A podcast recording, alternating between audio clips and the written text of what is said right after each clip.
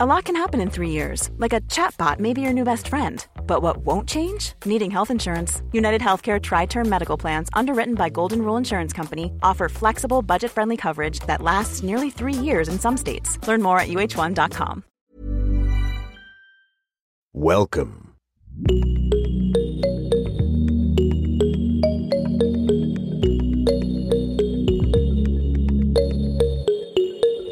Salut, salut, bienvenue dans l'épisode 6 de Génération Podcast. Moi, c'est Anne Fleur, je suis franco-américaine basée aux États-Unis depuis une dizaine d'années. J'y ai d'ailleurs découvert ma passion pour les podcasts. J'en écoute des tonnes chaque semaine et j'ai décidé de mettre ma passion et ses heures d'écoute à ton service en te proposant une sélection de trois épisodes marquants à ne surtout pas manquer chaque dimanche. Si tu suis le podcast sur Instagram, at Génération Podcast tout au singulier, tu as dû voir que j'ai commencé à te révéler quelques indices à propos d'une surprise qui se trame. Si tu ne suis pas encore le podcast sur Insta, j'ai envie de dire, vas-y, franchement, c'est le moment. En plus, on me dit dans l'oreillette qu'il y a plus d'une surprise qui arrive et que ça va juste être dingue. Alors je dis ça, je dis rien, mais franchement, c'est peut-être le bon moment pour t'abonner. Allez, sans plus attendre, passons au menu du jour. Aujourd'hui, je te propose une plongée dans tes souvenirs. Si tu es né comme moi dans les années 80-90, il y a de grandes chances que tu aies connu les skyblogs et je te propose une rétrospective pour comprendre ce phénomène. Nous allons aussi nous interroger sur la place des emojis au boulot pour enfin aller à la rencontre d'une maman qui bosse, experte consultante en carrière de Working Mom. Allez, c'est parti, installe-toi confortablement, mets tes écouteurs et laisse-toi porter par le top 3 de Génération Podcast. Belle écoute. Number one. Je ne sais pas toi, mais interpréter le ton d'un mail ou d'un texto, je trouve ça personnellement hyper compliqué. Les emails continuent à exister en interne comme en externe et c'est certainement l'outil auquel on est le moins bien formé, le moins bien préparé parce qu'on n'y voit aucune difficulté. Il s'agit de définir un destinataire et d'écrire tout simplement. Si j'écoute la petite voix tout au fond de moi, je trouve souvent que les mails du boulot notamment manquent de saveur. Et ce d'autant plus depuis presque un an au cours duquel on est resté bosser de chez nous et que nos échanges humains sont devenus vachement limités. Personnellement, je ne sais jamais si mon point d'exclamation sera interprété comme elle est complètement timbrée cette nana ou comme euh, mais pourquoi est-ce qu'elle me crie dessus? Alors que mon but c'est juste de rythmer un petit peu la conversation en montrant un petit peu d'entrain et d'enjouement. This is my happy song. I like to sing it all day long. I'll teach you the words, then you can sing along. Bref, Louis Media a encore frappé et j'adore. Dans leur podcast Travail en cours, on parle du bon et du moins bon usage des émoticônes au boulot. Vous savez, ces petits bonhommes qui mélangent bah, émotion et icône quoi. On les appelle aussi emoji en anglais.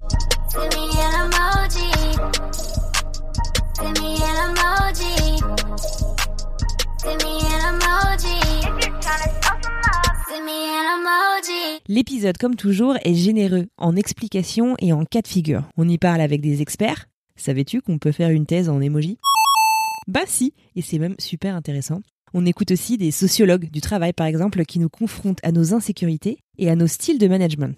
C'est vraiment super intéressant et ça nous propose des outils concrets pour développer une culture d'entreprise, de chat ou Slack ou Microsoft Teams, et donc d'optimiser son mode de communication, surtout en temps de pandémie. Alors toi, du coup, ça m'intéresserait de savoir, est-ce que t'es plutôt team emoji ou team rien du tout? Number two. À toutes les working moms, ou plutôt donc les mamans qui bossent, sachez que vous avez toute mon admiration.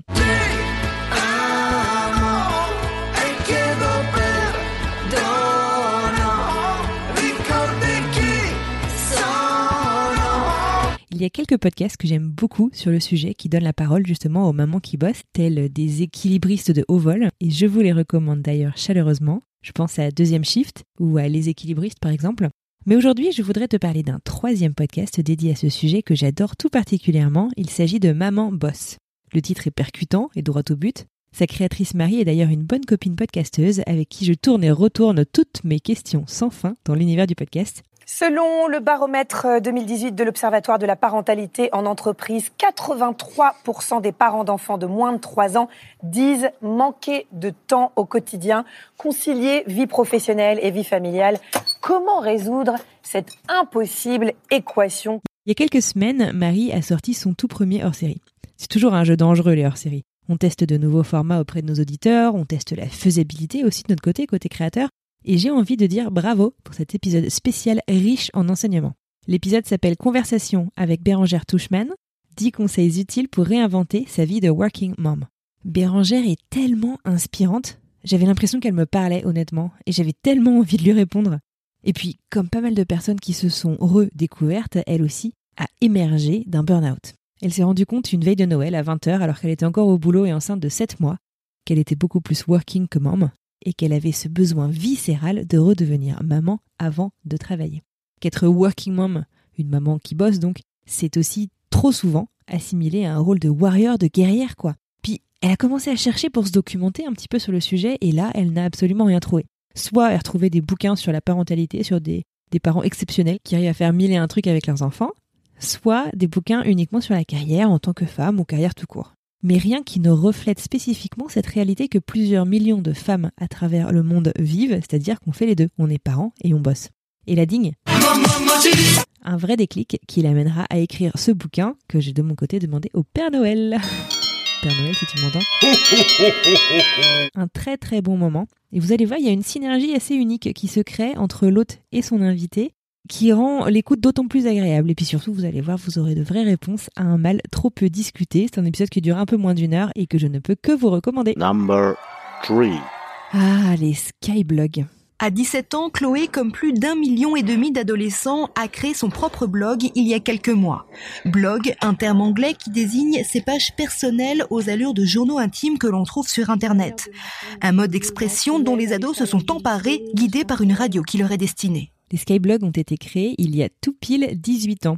Coucou le coup de vieux. Je vous parle d'un temps que les moins de 20 ans ne peuvent pas connaître. Montmartre en ce temps-là accrochait des lilas jusque sous nos fenêtres et si l'humble garni qui nous servait de nid ne payait pas de mine. C'est là qu'on s'est connus, moi qui criais famine et toi qui posais nu. Bohème. Perso, j'étais en terminale, je vivais encore en Bretagne et Jennifer venait de gagner la première Star Academy. Souviens-toi, à l'époque, quand on allait sur Internet, fallait surtout pas que tes parents aient besoin de passer un coup de fil, car en fait, on pouvait pas faire les deux. Fallait juste faire un choix.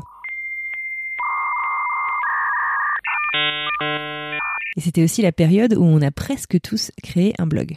Pourquoi faire? Pour parler de ta passion pour les chevaux, pour Harry Potter, pour critiquer les profs ou pour raconter tes vacances, absolument tout. Perso, j'y ai pas échappé. Bon, j'ai cherché, j'arrive pas à le retrouver. Si vous y arrivez, bah bravo et dites-le moi.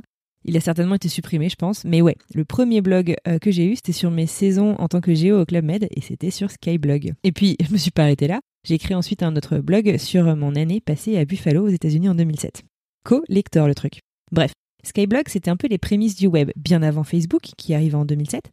C'était donc des sites internet qui étaient en mode hyper simple. T'avais pas besoin de connaître une ligne de code pour y arriver, ce qui a rendu son adoption encore plus massive auprès des jeunes français. Skyrock Radio, non-stop. Dans une mini-série documentaire de 4 épisodes, Programme B propose de jeter un œil au chemin justement parcouru, de l'ascension fulgurante des Skyblog au début des années 2000, du profil type de son public, pour finir par jeter un œil sur ce que ça a apporté à notre consommation actuelle d'Internet et au futur de la plateforme.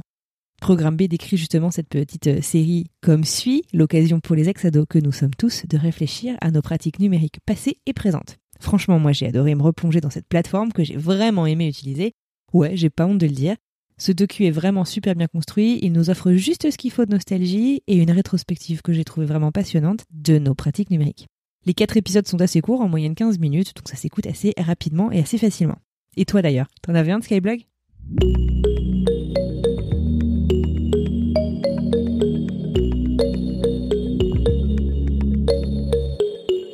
Et voilà, c'est la fin de ce sixième épisode. Merci infiniment à toi d'avoir écouté jusqu'au bout. J'espère que ces quelques recommandations t'auront plu. Et puis surtout, euh, si tu les écoutes, n'hésite pas à venir m'en parler sur Instagram, at Génération Podcast tout au singulier. C'est le meilleur moyen de me joindre.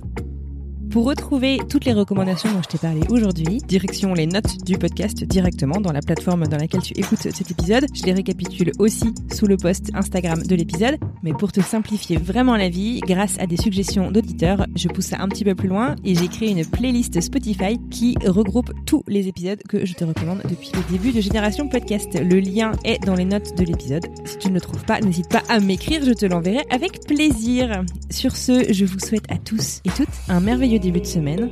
Une petite surprise arrive dans quelques heures. Je ne vous en dis pas plus, à part de franchement foncer vous abonner au compte Instagram du podcast pour être sûr de ne pas la louper. At Génération Podcast singulier. Et puis, on reprend le format habituel de Génération Podcast dans quelques semaines à la rentrée. Je vous souhaite de très joyeuses fêtes et je vous dis à très vite.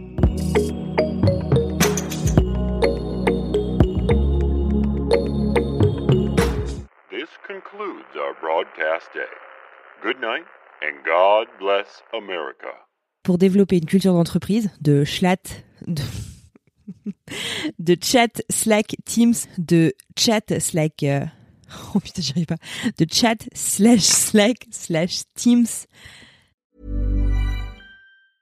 Salut, c'est Alexis Buisson, je suis journaliste correspondant à New York pour plusieurs médias français et je travaille au sein de la rédaction de French Morning depuis 2007. À French Morning, j'aime vous raconter des histoires qui vont vous faire parler et réfléchir. Ces derniers mois, j'ai écrit sur les difficultés que rencontrent les migrants africains francophones à New York, la redécouverte par les Américains du compositeur français oublié Joseph Bologne ou encore l'avenir du français dans les universités américaines. Si vous souhaitez soutenir mon travail ainsi que celui de mes collègues, rendez-vous sur frenchmorning.com pour vous abonner.